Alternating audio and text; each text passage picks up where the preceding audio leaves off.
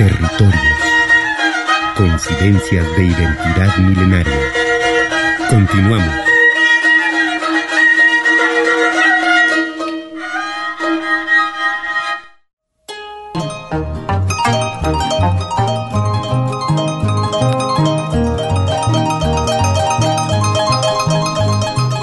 Y en el tema de la defensa del bosque y el territorio, una de las experiencias más destacables en México es la del pueblo purépecha de San Francisco Cherán, en Michoacán. Los compañeros de la Cooperacha nos comparten. La Cooperacha presenta. La resistencia es un movimiento que nos ayuda a sobrevivir.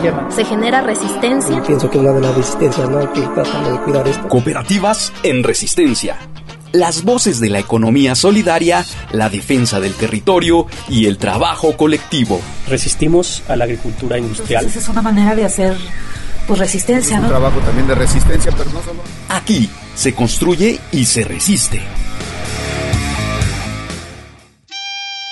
Cherán, el camino hacia la autonomía. En el estado de Michoacán se encuentra San Francisco Cherán, un pueblo que sufrió la devastación de sus bosques por parte de talamontes clandestinos y el crimen organizado. Mi nombre es Austreberto Macías Jerónimo, soy parte del Consejo Mayor y desde el 80 para acá las cosas fueron cambiando. O sea, cuando yo tal vez viví una juventud pues bien armoniosa, ¿no? Armónica, o sea, las cosas estaban tranquilas aquí. Pero a partir ya desde el sexenio cuando Fox, desde ahí se empieza a descomponer todo. Es cuando ya vienen talando el bosque poco a poco, poco a poco. A partir ya del 2008 ya más difícil se puso. Ya cuando te venían aquí te cobraban la cota. A toda esta gente que, que vende, cállate con tus 100 pesos.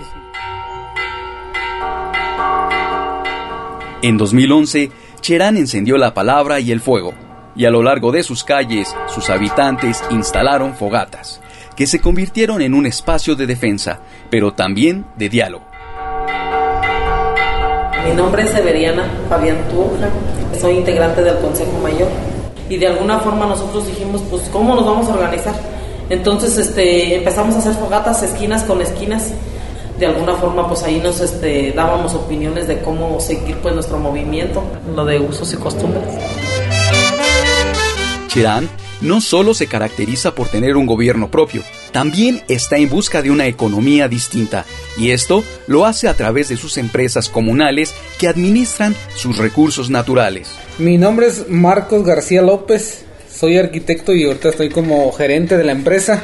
Nosotros nos dedicamos principalmente a la extracción de materias este, pétreas, lo que es este, arena, este, grava, granzón. Estos materiales, algunos se utilizan para las obras públicas que, se realizan aquí en la comunidad. Yo creo que sí, es un ejemplo, ¿eh? es un ejemplo a seguir porque anteriormente, por ejemplo, sí contábamos con, con los bancos, con el recurso este, natural se estaba vendiendo a, a empresas pues privadas y ya con esta con esta empresa pues lo que se está tratando de lograr es que la misma comunidad este haga esos empleos por medio de su vivero ha logrado reforestar unas 7.000 hectáreas de las 10.000 que le fueron devastadas. Mi nombre es José Ignacio Soto Esquivel, soy biólogo general y llevo el papel de, de gerente. De, del punto de vista biológico, Sabemos que el bosque puede este, restaurarse así de manera natural, pero sería también un proceso un poco lento. Entonces nosotros estamos tratando de apoyar en esa parte de nuestros bosques. La segunda ventaja es de que estamos generando empleos para la gente de nuestra comunidad, tanto desde el proceso que es la producción aquí de la planta y tanto los este, trabajos que se realizan allá en las reforestaciones. En este pueblo purépecha, los ojos están clavados en el futuro. Por ello, la participación de los jóvenes es estratégica.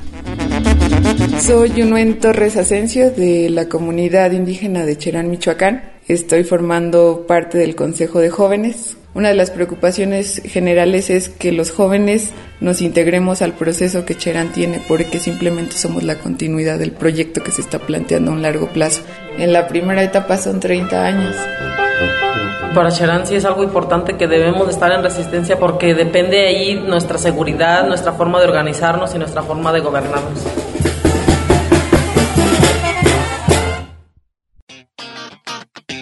Cooperativas en Resistencia. Trabajo financiado con recursos de la Rosa Luxemburg Stiftung. Más información en lacooperacha.org.mx. Canto de Sensuntles.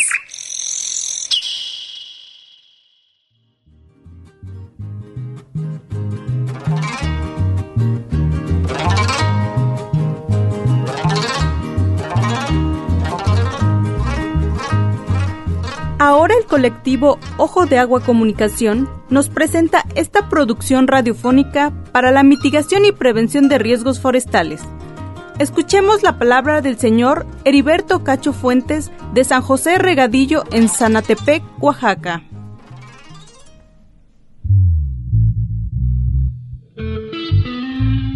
Los incendios forestales son desastres no naturales provocados accidental o intencionalmente por el hombre este fenómeno genera la pérdida económica para los campesinos de la región, asimismo, pérdida de algunas especies de árboles y animales.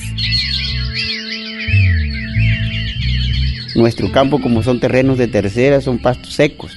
Es una zona crítica, es una zona de, de terrenos de tercera, se le llama. Hemos tenido algunos fracasos, no solamente una vez, ya como tres, cuatro veces. A veces se hace por irresponsabilidad de algunos compañeros que dejan sus lumbres sin cuidar los, los troncos que quedan ardiendo, sale el aire y se nos empieza a quemar, no solo a, mí, sino que a muchos compañeros. Hemos tenido esa mala suerte. Y pues de hecho nos da tristeza por la razón en que no solo se queman los pastizales, sino que se queman postes, árboles, animalitos que dentro del campo hay, como armadillo, iguana, por ejemplo, ardillas, tantas cositas que hay en nuestro campo. Y pues eso nos da tristeza, ¿no? De que al pasar una quemazón de esas tan mm, con gran magnitud, se nos los se acaban nuestras iguanitas, todo. Porque es una destrucción muy grande la que nos ha pasado.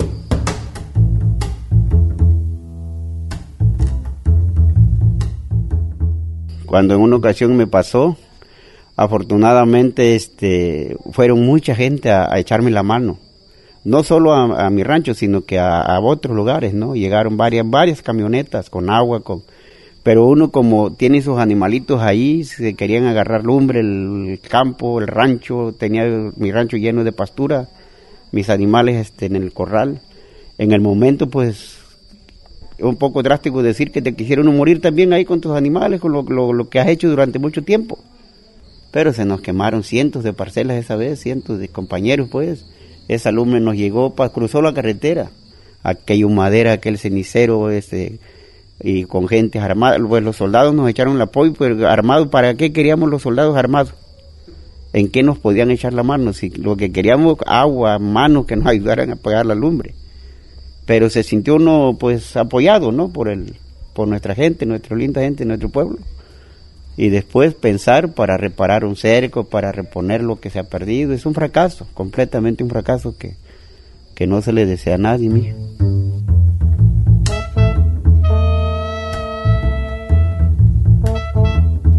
A principios de enero ya se empiezan a machetar las parcelas de riego y es una necesidad quemarlo para meterle el agua del, del, agua del riego, pues. Entonces hay esa necesidad de quemar pero lo que no tenemos a veces de que no le avisamos a los compañeros, pertenecemos a una agrupación, por ejemplo, a nuestro ejido de eh, eh, San José Regadillo, es obligatorio avisar al, al, ejido, a la comunidad, de que vamos a, tenemos necesidad de hacer una quema. Entonces es importante que seamos responsables de ir a vigilar, no solo el dueño, sino que los vecinos, de ir a cuidar esa fogata, porque nos va a afectar a muchos si pasa la luz. Palabras de Heriberto Cacho Fuentes, ejidatario de San José Regadillo, Sanatepec, Oaxaca. Esta es una producción de Radio Comunitaria Guluchi, Ojo de Agua Comunicación y la Guelaguetza Radial. Con el apoyo de la Secretaría de Desarrollo Social y Humano de Oaxaca, Cultura, Comunicación y Desarrollo KCD y la Diputación Foral de Vizcaya.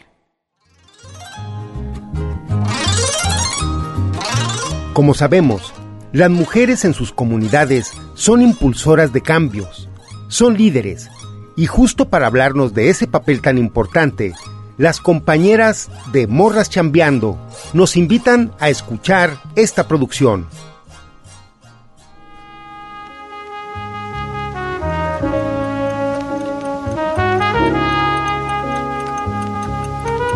Morras Chambeando, colectiva radial digital de micros abiertos, tejiendo nuestra propia historia.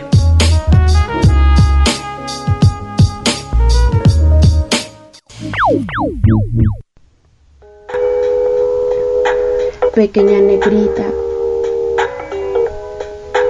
pequeña negrita.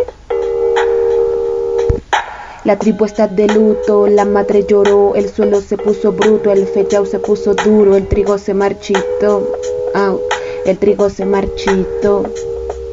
La aldea entristecida corrió compadecida hasta las márgenes del río. El tumbeiro partió sin ningún gesto, partió, sin ningún gesto partió. La lágrima cayó de la pequeña negrita que el navío se llevó y cuando arribó fue enseguida encadenada y siendo palpada fue vendida como esclava la futura reina Nago. Fue vendida como esclava la futura reina Nago.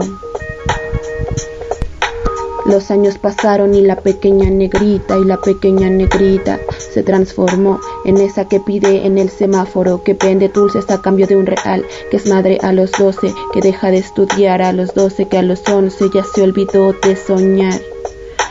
Sí, pequeña, la luna te mira con tristeza, pero está ansiosa pues no ve la hora de verte reinar, asumir tu marca quilombola, asumir tus líneas en la historia y ver tus ojos brillar y ver tus ojos brillar. Pequeña negrita, pequeña negrita, pequeña negrita.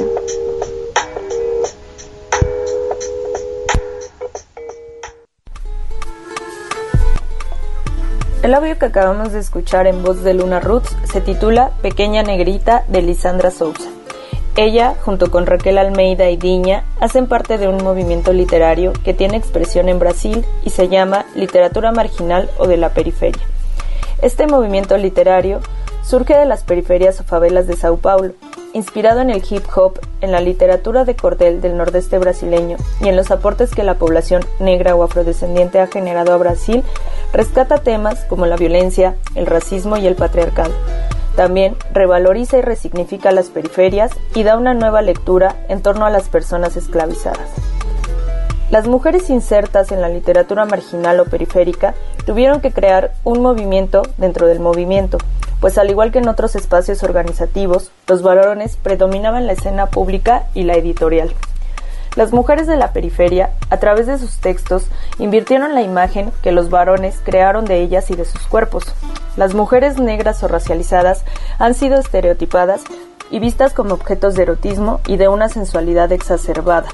Esta perspectiva proviene de Europa. Autoras como Elisandra Sousa, Diña y Raquel Almeida invierten estas imágenes haciendo del color de la piel y del pelo rizado un espacio de memoria y ancestralidad africana además de rebeldía política. En sus textos destacan temas que conllevan una resignificación de la belleza que se aleje de los patrones eurocéntricos o blancos. La menstruación y la desidealización de la niñez en las periferias son otros tópicos que conllevan al cuestionamiento político. Entre los diversos aportes que ha generado este movimiento, vale mencionar un impulso a la autogestión y a la creación de editoriales y material audiovisual hecho desde y para las periferias. Esta cápsula se nutrió de la autora Lucía Tenina. Si quieres profundizar un poco más sobre este tema, te invitamos a escuchar el podcast de Morras Chameando en la página archive.org. Tem que ser. Tenho muita coisa para falar e vou falar. Eu não vou me sujeitar a você. Eu tenho muita coisa para falar e vou falar. Eu não vou me sujeitar a você. Pra gente é mais difícil. Pra gente é mais difícil, mas eu vou continuar, mas eu vou continuar.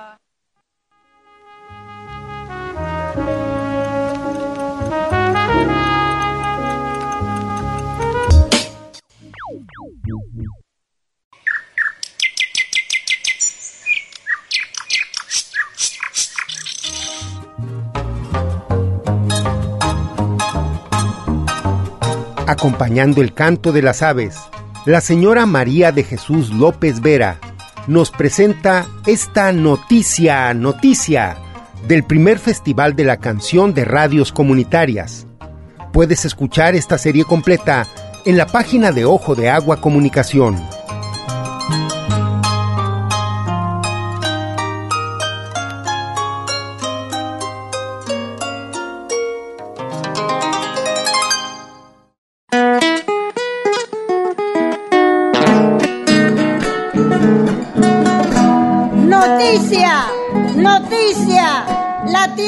Está calentando, no aguantamos el calor, el sol nos está llegando, aunque uno no trabaje, como quiera está sudando.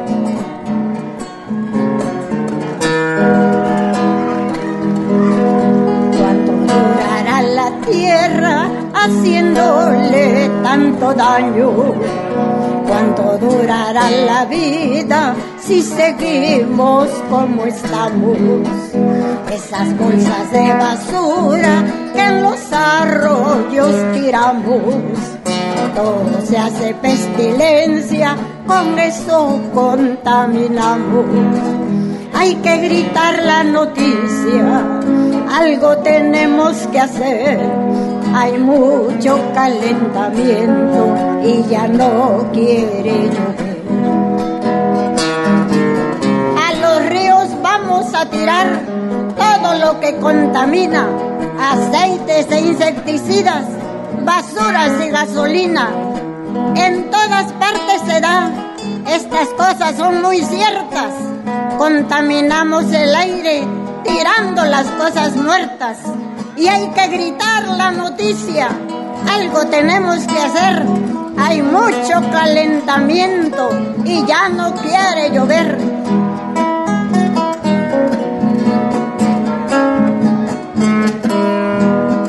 La culpa ha sido nuestra, no lo vamos a negar. Con autoridad y maestro algo podemos lograr. Defendamos nuestro pueblo como un hijo proteger. No dejemos que lo dañen, luchar es nuestro deber. Hay que gritar la noticia, algo tenemos que hacer. Hay mucho calentamiento y ya no quiere llover.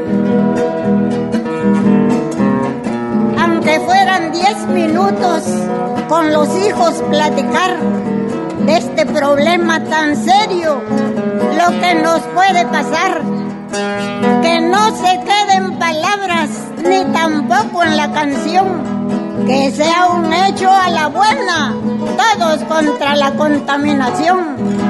Y hay que gritar la noticia, algo tenemos que hacer, hay mucho calentamiento y ya no quiere llover. Vamos a unirnos hermanos, tenemos que motivar. No olvidemos el gran dicho que en el pedir está el dar. Como una hermosa tarea a nuestro patio limpiar. Todos haciendo talacha y arbolitos que sembrar. Hay que gritar la noticia, algo tenemos que hacer. Hay mucho calentamiento y ya no quiere llover. Los pozos están secando,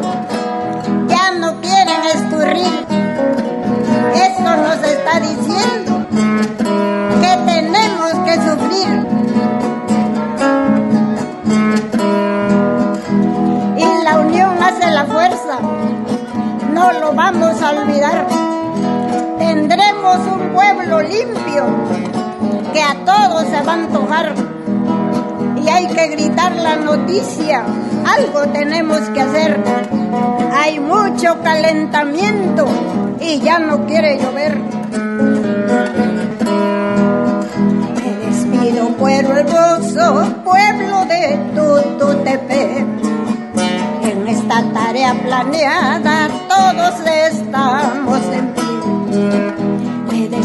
pueblo hermoso, pueblo de Turtutepec. En esta tarea planeada todos estamos en pie.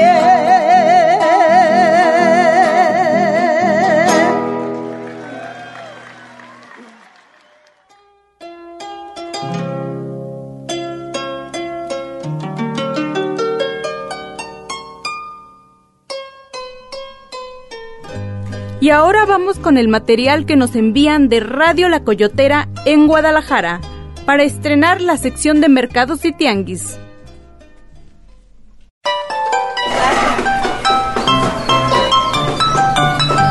Mercados, historia y tradición.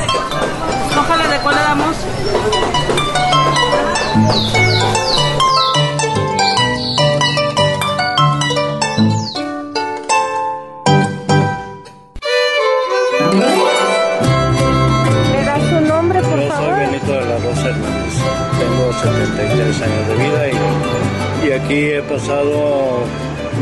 70 años, porque cuando nací aquí ya, mis papás ya estaban aquí. Y Toda eso- una vida. Sí. Y este, y, pues eh, aunque ellos eran de los más viejos, ya ellos ya, ya faltaron, ya, ya se fueron ya. Pero aquí el- estamos eh, todavía. Sí, gracias por recibirme. Oiga, don Benito, dígame por favor, desde entonces ya tiene setenta y tantos años aquí. 70 años mínimo. 70. Dígame, ¿cómo era el mercado cuando usted inició a trabajar en él? Mm, Cuando, cuando estuvimos aquí, que era un mercado tradicional tipo pueblo, porque era de que no había techo de, sino que eran puros agachados de láminas de, de las ¿Puros tejabanes? puros tejabanes, exactamente. Ajá, y son los que se manejaban aquí. ajá. Lo único que está antes era el mercado era de la mitad para allá, para la ¿Era más chico? a la de aquí de, de la mitad a la, a la calle de Jesús. Ajá. Quedaba a la puerta de ahí de, de Jesús, que frente está el templo de la parroquia de Jesús. Ajá. Y es lo que manejaban ahí. ¿Y posteriormente se extendió hasta acá? Se fue extendiendo poco a poco. en- Hasta la calle de... ¿En qué calle estamos? Verde. Estamos, estamos ubicados en Cruz Verde y Jesús, de oriente, de oriente a poniente, Jesús al oriente, Cruz Verde al poniente, al, al norte Angulo y Garibaldi al sur. que es lo que- Y antes, anteriormente aquí eran, mm, pues vamos a decir, nos llevaban muy bien con el mercado Corona que era de medio mayoreo. Y aquí pues había bastante bastantes familias que eran numerosas. Pero ya ahora se han, se han terminado las familias grandes. Y pues ya es muy poca la, la afluencia que hay de, ¿Algunas palabras que quiera mandar de saludo para los que los están escuchando ahorita? pues mm, nos daría, nos daría gusto que vinieran a conocernos lo que es.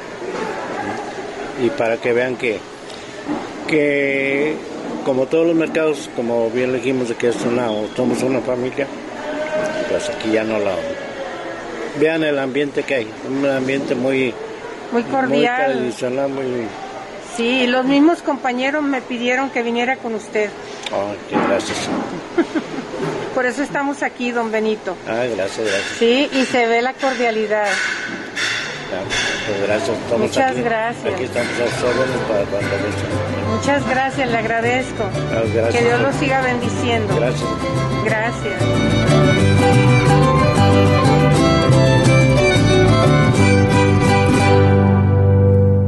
Saludo a todos aquellos que nos están sintonizando en este momento desde el barrio de Mexicalcingo en Guadalajara, Jalisco. Al micrófono su servidora Margarita Mariscal y en control y sistemas el maestro Gilberto Domínguez. Nuestros teléfonos en cabina es el 33 27 12 6602 y eh, nuestro buzón comunitario es el 33 26 76 51 39. Nos encuentran en redes sociales en vivo en www.lacoyoteraradio.com todos los miércoles de 7 a 8 de la noche. Las repeticiones todos los sábados a través de mixcloud.com diagonal La Coyotera y en Facebook como Red Mercados Unidos y Mercados Historia y Tradición. Mercados Historia y Tradición. Canto de Sensontles.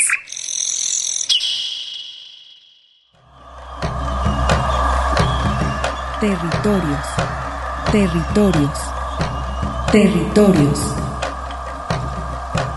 Voces vivas del color de la tierra.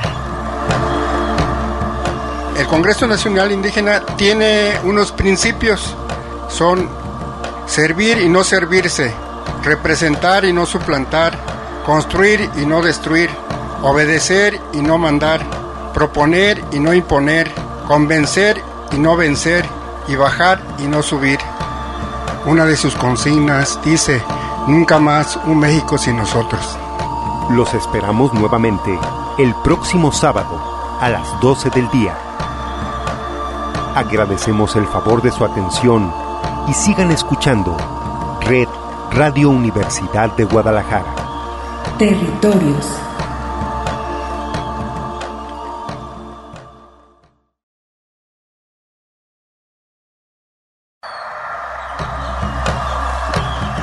Territorios. Territorios. Territorios. Voces vivas del color de la tierra. ¿Cuál es el objetivo del Congreso Nacional Indígena? Es el de defendernos como indígenas, de que nos reconozcan nuestra autonomía. El Congreso Nacional Indígena tiene unos principios, son servir y no servirse, representar y no suplantar, construir y no destruir, obedecer y no mandar, proponer y no imponer, convencer y no vencer, y bajar y no subir. Estos son los principios que, en el que ha trabajado el Congreso Nacional Indígena. Una de sus consignas dice, nunca más un México sin nosotros. Territorios. Esta es una producción de la Coordinación General de Extensión y Acción Social. Territorios.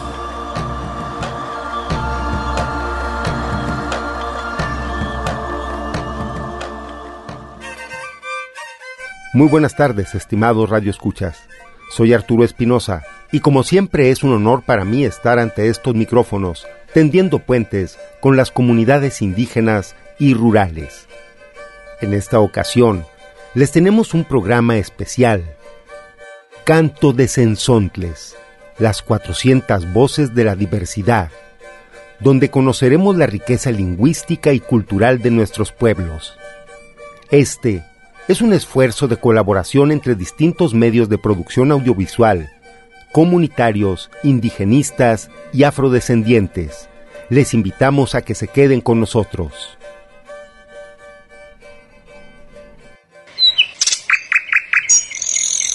Canto de Sensontles.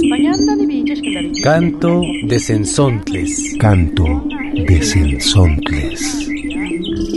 Las 400 voces de la diversidad. Voces de las y los comunicadores comunitarios indígenas y afrodescendientes. Setzontli intosca sentlaixnextilistle. Yacojo siento que era ña que ya jai que ya mencuna nini ya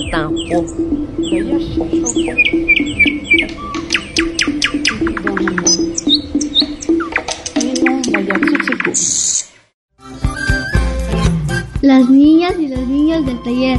Hagamos radio. Les presentamos nuestro trabajo.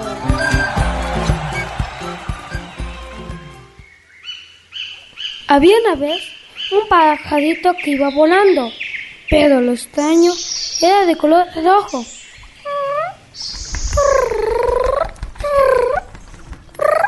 Entonces, en ese momento, apareció un cazador. Malísimo. Su panza está de color rojo. Le sacaré fotos y le iré a vender en el mercado. El pajarito lo ve y el pajarito dice, ¿por qué? ¿Por qué me está sacando fotos? Entonces el pajarito empezó a gritar. Ya que el señor le estaba sacando fotos, cuando de repente pasó Dios y le quitó la mancha roja. El señor lo tiró y pobre pajarito. Este animal ya no tiene la mancha roja. ¿Qué le habrá sucedido? Entonces, así el señor perdió su negocio. Y conforme pasaban los años, lo metieron a la casa del cazador por andar atrapando y matando animales. Sí, pero yo no hice nada. E- ese pajarito solito desapareció su mancha. Yo no hice nada. ¿Por qué me meten a la cárcel? Desde entonces, nadie ha podido atrapar a los pajaritos y está prohibido. Entonces, el señor comprendió del pajarito. Hasta ahora me arrepiento. Pobre pajarito. No tenía la culpa. Desde entonces, las personas que quieren al pajarito, el pajarito les da suerte.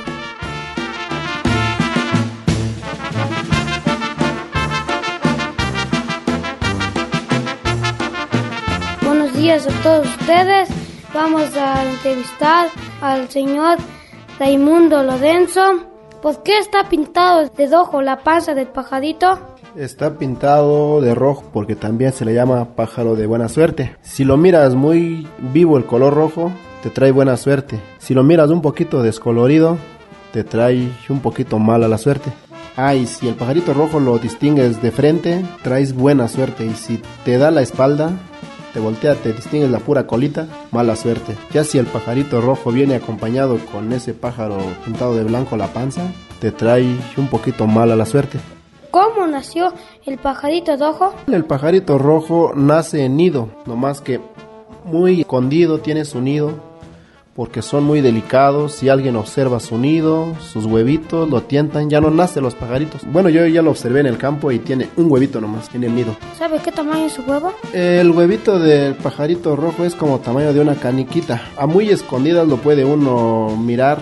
Porque si lo ves saliendo del nido, quién sabe cómo le hacen, pero esconden el huevito o ya no vuelven los pajaritos rojos ahí.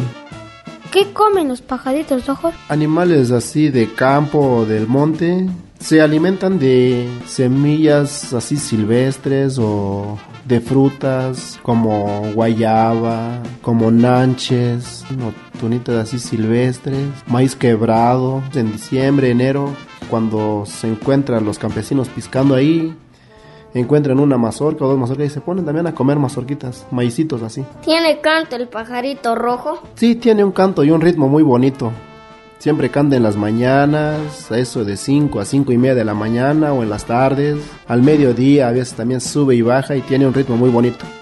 ¿Cómo cuántos nombres tiene? El pajarito rojo tiene como cuatro nombres. Pájaro rojo, el pelirrojo, pájaro de buena suerte o la venturilla. Nosotros lo conocemos en nuestro zapoteco tiventurí o venturí. ¿Nos puede decir por qué es importante el pajarito aquí en el pueblo? El pajarito es importante en el pueblo o en el campo o en cualquier lado porque es un pajarito muy bonito por su color y por la observación que uno le da más, más que nada. Gracias, eso fue todo. Gracias muchacho, échenle gana y suerte. Participamos en el taller. Jesús, Eduardo, Maximiliano, Yasmín, Wendy, Justino, Gabriel, Salvador, Oswaldo, Yesenia, Angélica, Leticia, Araceli, Judiel.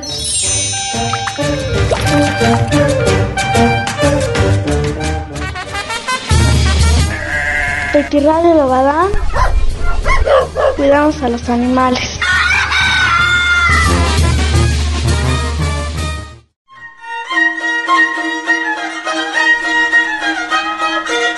Vicky Ratzikayari Tepu Eni. Baniu Airrememteu Huniku. Sean todos bienvenidos a esta nueva emisión de Canto de Sensontles. Ahora con mi compañera de la cultura birrárica, Aucue Mijares. Hola Acue, saludos. Muchísimas gracias a todos nuestros radioescuchas y les presento a mi compañero Arturo Espinosa. Para que la gente se pueda ir familiarizando con tu lengua, por favor, Acue, un saludo desde la Sierra Birrárica. Que acurre United Reneta en Anaca, Nauca Ciento Yari, Viki, Yari. Los Birraritari somos originarios del norte del estado de Jalisco. Nos consideramos una cultura milenaria, ya que nuestro pueblo resistió a la corona española y sigue vivo hasta la actualidad. Los invitamos a que sigamos en este programa que tenemos preparado para ustedes. Bienvenidos. En este capítulo escucharemos diversas voces y experiencias que abonan a la autosuficiencia de los pueblos.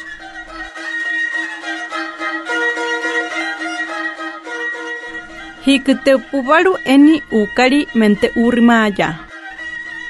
Referente al tema de la soberanía alimentaria, nuestros compañeros de Oxuc, Chiapas, nos comparten la receta del atole agrio y Radio Jitontic, la importancia de la soberanía alimentaria.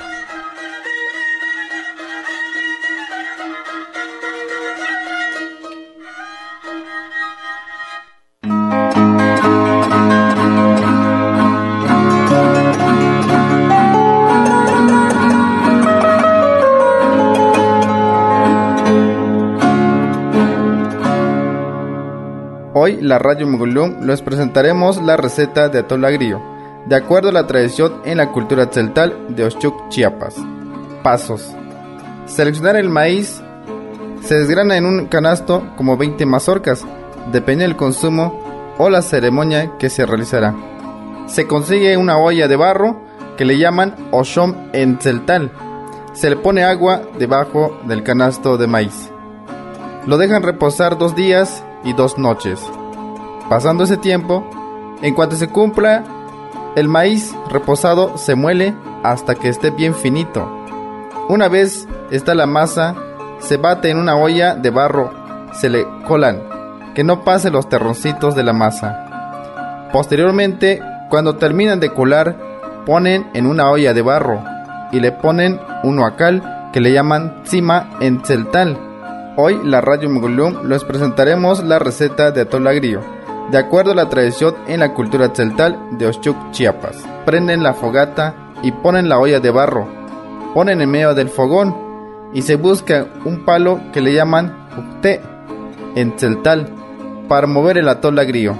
Una vez que comienza a hervir, le agregan panela que le llaman ascal en celtal y el atole agrio tiene que estar en constante movimiento con el palo para que no se pegue debajo de la olla de barro y que le llaman oshom en celtal. Una vez que esté un poco espesito y lo ven que sirvió bien el atol agrio, lo retiran del fuego, listo para servir. Esto fue una producción de la radio Mukulum. Hasta la próxima.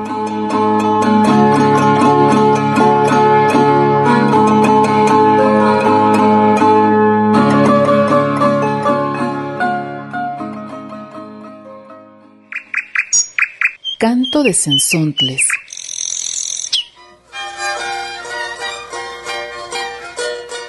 Recata matzi teuka etsani, ay rupu ane, tateukarimatita mentateuti ukita.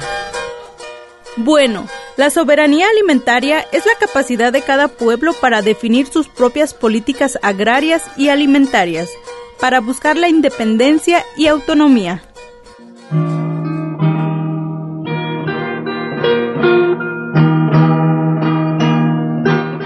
Nuestra madre tierra es sagrada y es la principal reproductora de la vida.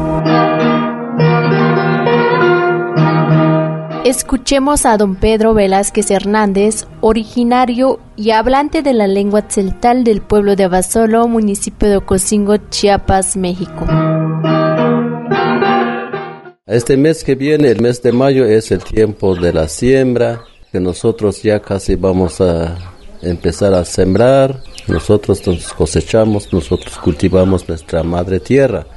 Entonces ahí sembramos nuestro frijol, maíz, verdura, calabaza, pues ahí sale todo donde trabajamos nosotros. Nosotros cultivamos, que somos el, la gente campesina que nosotros trabajamos en nuestras milpas, así como sembramos dos veces, sembramos en mes de octubre, noviembre, digamos que es el sijomal, que ya estamos para doblarlo, nuestros alimentos nosotros los sacamos nosotros lo cosechamos, pues gracias a nuestra Madre Tierra que nos está dando la alimentación.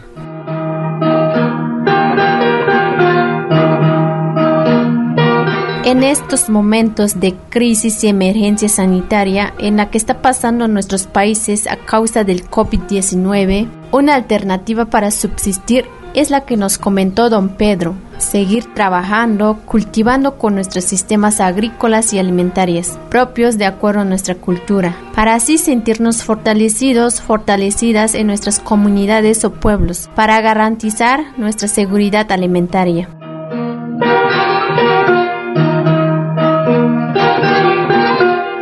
Hermanos, hermanas, es tiempo de fomentar, promover con nuestras generaciones actuales que este es el tesoro de nuestros pueblos. Sigamos resistiendo. Que no nos falte nada. Produzcamos de todo un poco. Alimentación sana y saludable. Un derecho para nuestros pueblos originarios.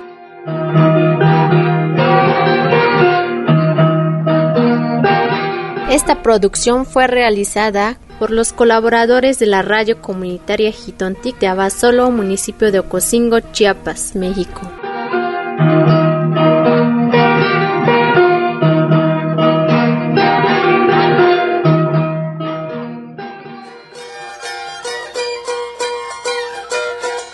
Ahora vamos con la serie Comunidades en Resistencia. Los compañeros de la Cooperacha nos envían esta pieza, Los Chenes contra la soya transgénica. Ante el poder que se adueña de nuestra madre tierra y de nuestras vidas, ya se oyen las comunidades en resistencia. Vamos defendiendo nuestra casa común. Desde la diversidad cultural, hombres y mujeres por igual defendiendo el territorio y la milpa. Porque somos parte de la naturaleza. ¡Ay, nama! Los Chenes, comunidades mayas contra la soya transgénica. Se sigue sembrando la semilla transgénica en nuestro municipio, hasta ahora en la actualidad. En 2012, el gobierno aprobó un permiso para la siembra de soya transgénica en la península maya que puso en riesgo la agricultura y apicultura tradicional, la salud y el monte.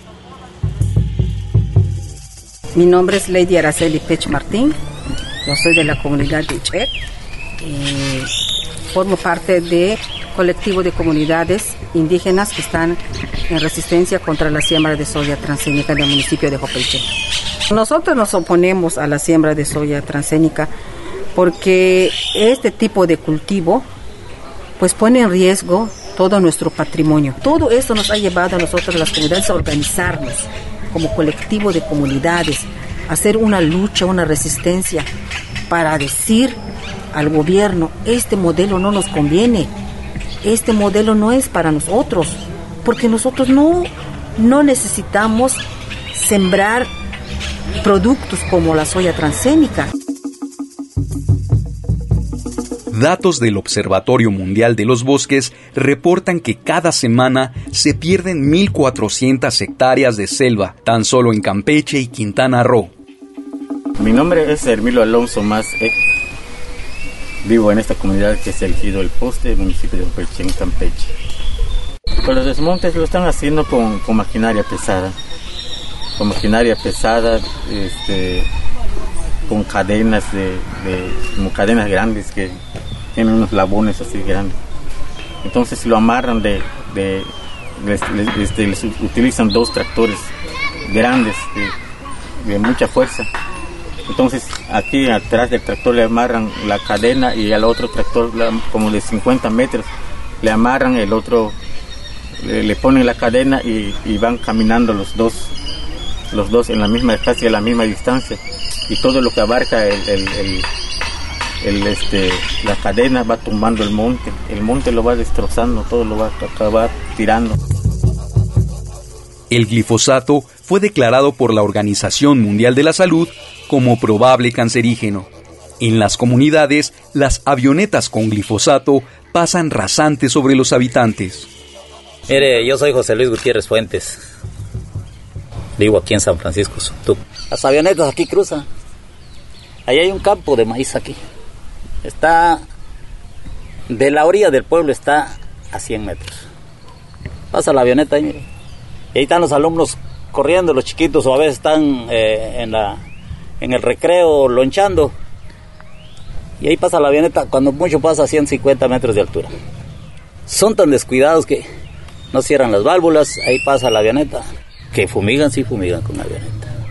Que siembran soya transgénica, sí la siembran. La soya transgénica le tiran glifosato, le tiran cuanta porquería de secante encima y no se muere. En 2015, la Suprema Corte emitió un fallo para frenar la siembra de soya transgénica en tanto no se realizara una consulta indígena. A la fecha, la consulta ha servido para dividir a las comunidades y generar hostilidad contra los representantes mayas y sus asesores legales.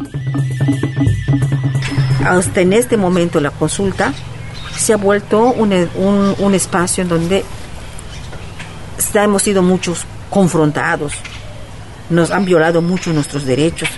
Las instancias que se supone que deberían de estar sentados con nosotros, Benacica, Zagarpa, Semarnat, deberían de estar sentados con nosotros para ver todo este problema, son los que están en contra.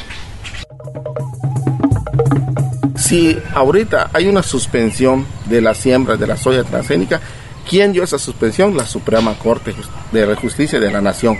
Entonces, si la Suprema Corte de Justicia dio, dijo, mientras que no se haya la consulta, no se va a sembrar la soya y se sigue sembrando. O sea, ¿qué está pasando? ¿Dónde queda? ¿Cómo, ¿Cómo quedamos nosotros? ¿Dónde está el derecho de los pueblos indígenas que dicen? ¿Cómo dicen que no nos están violentando nuestros derechos? Están, claro que lo están violentando. Jorge Alberto Pecho Martín, soy aquí de la comunidad de Ejido de Ichec. Pues yo los invito de que, yo sé que en, en- en Quintana Roo igual están en la lucha, los, los en Mérida y los yucatecos igual están en la lucha. La península está luchando para que esté libre de transgénicos. Entonces yo les invito a que no, no, no, no decaiga ese ánimo. Hay que defenderlo porque es nuestro. Comunidades en resistencia. Vamos defendiendo nuestra casa común, porque somos parte de la naturaleza. ¡Ainamá! Trabajo financiado con recursos de la Rosa Luxemburg Stiftung. Más información en lacooperacha.org.mx.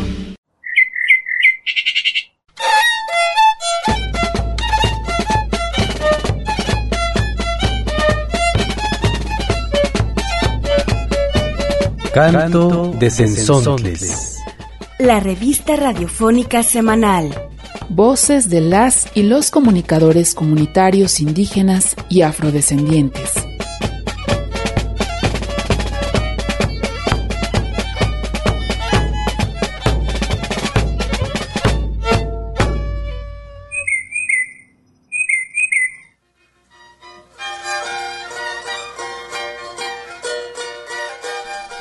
Este programa escuchamos reportajes que dan voz a las mujeres y a los hombres, quienes hacen frente a proyectos extractivistas y de cultivos transgénicos al tiempo que construyen alternativas. Los compañeros de Surco nos invitan a escuchar ahora la producción dedicada a las lenguas indígenas en el siglo de las luces.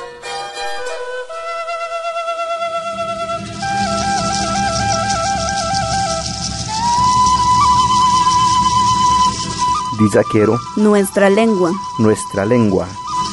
Las lenguas indígenas en la independencia, reforma y porfiriato. Basada en el libro de Elisa Ramírez Castañeda, La educación indígena en México.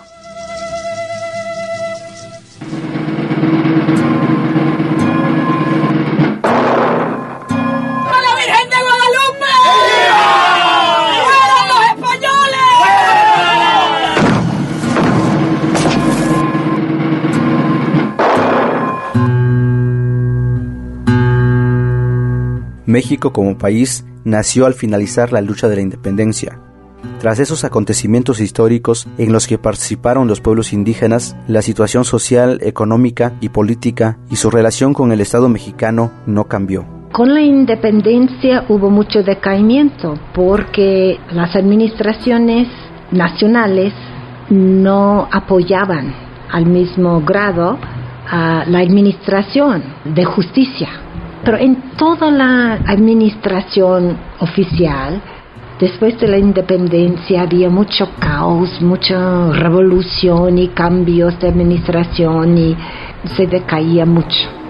Y se dejó de usar mucho, pero no del todo, digamos, no fue precipitado, fue poquito a poco, poquito a poco se dejó de, usar. No se dejó de hablar, pero se dejó de escribir y usar como un instrumento oficial de administración. El fin de la monarquía y la creación del Estado-Nación marcaron una nueva forma de someter a los pueblos originarios, políticas de desplazamiento, erosión y exterminio de la cultura mediante la marginación de las lenguas maternas y la imposición del español como lengua nacional. Ya cuando se hace la independencia, pues la idea era, somos un solo país. A nosotros ni nos preguntaron como indígenas si queríamos formar parte de ese país. Simplemente se hizo la independencia, se conformó el país y la idea era, somos un solo país, por lo tanto debemos de hablar una sola lengua. ¿Se acuerdan de los sentimientos de la nación de Morelos que decía una lengua, una nación, una religión? Entonces la religión católica, el español. Entonces empieza poco a poco un combate a estas lenguas. Tomando en cuenta el alto porcentaje de nativos que participaron en el movimiento, la relación con los pueblos indígenas fue replanteada ideológica, legal y prácticamente. Los independentistas se proponían la conformación de una nación soberana. Los primeros pasos para la construcción del México independiente fue redefinir un país hecho de diferentes repúblicas y pueblos sin unidad lingüística ni jurídica. Para los que diseñaron la nación, los indios representaban un obstáculo para el tipo de desarrollo que buscaban. A principios del siglo XIX, la lengua más hablada en el país era el náhuatl, seguida del otomí, y había algunos indios bilingües. En el país existían 120 lenguas vivas. En 1835 se creó la primera Academia de la Lengua en México, y el estudio de las lenguas originarias fue una de sus tareas. Para 1856 solo el 38% de la población del país hablaba alguna lengua indígena.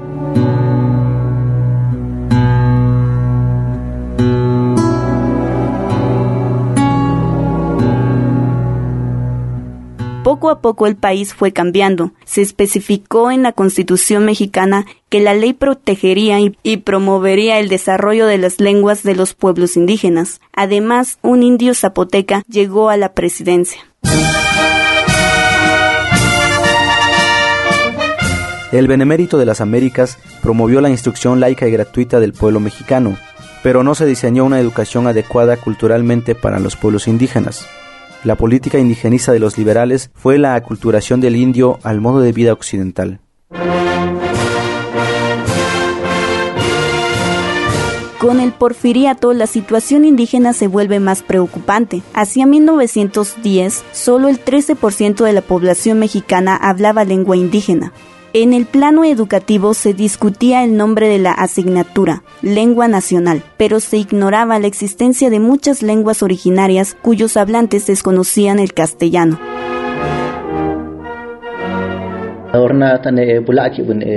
bulaki proven steel la bulaki bune kui dele bune go la na tsra bune go na che grey ke wena bune jam bulos wa ke na zi spanne zane bune jam bakke la ske de después de todo yo a chupo yo ahí na na bakke la ske tane bi ko ke ro na tore oni bune shi sa te proyecto que, que nació en México ni acá ni tu proyecto acá o tsaro tsu y la te ve na la ka ni buen shisa ni buen stia te ve na la que el proyecto político na proyecto que ta así ta acá ni cuaro acá ni gungro mandaba buchi lo zaro.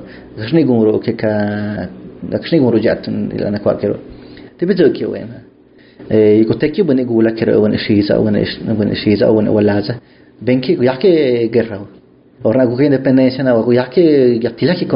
estila que.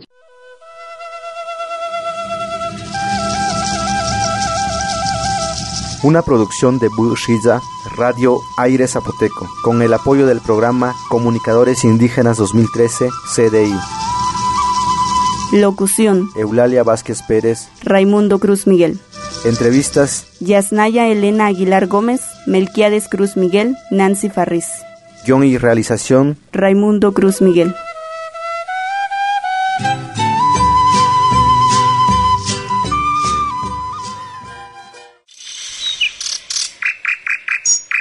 Canto de Sensontles.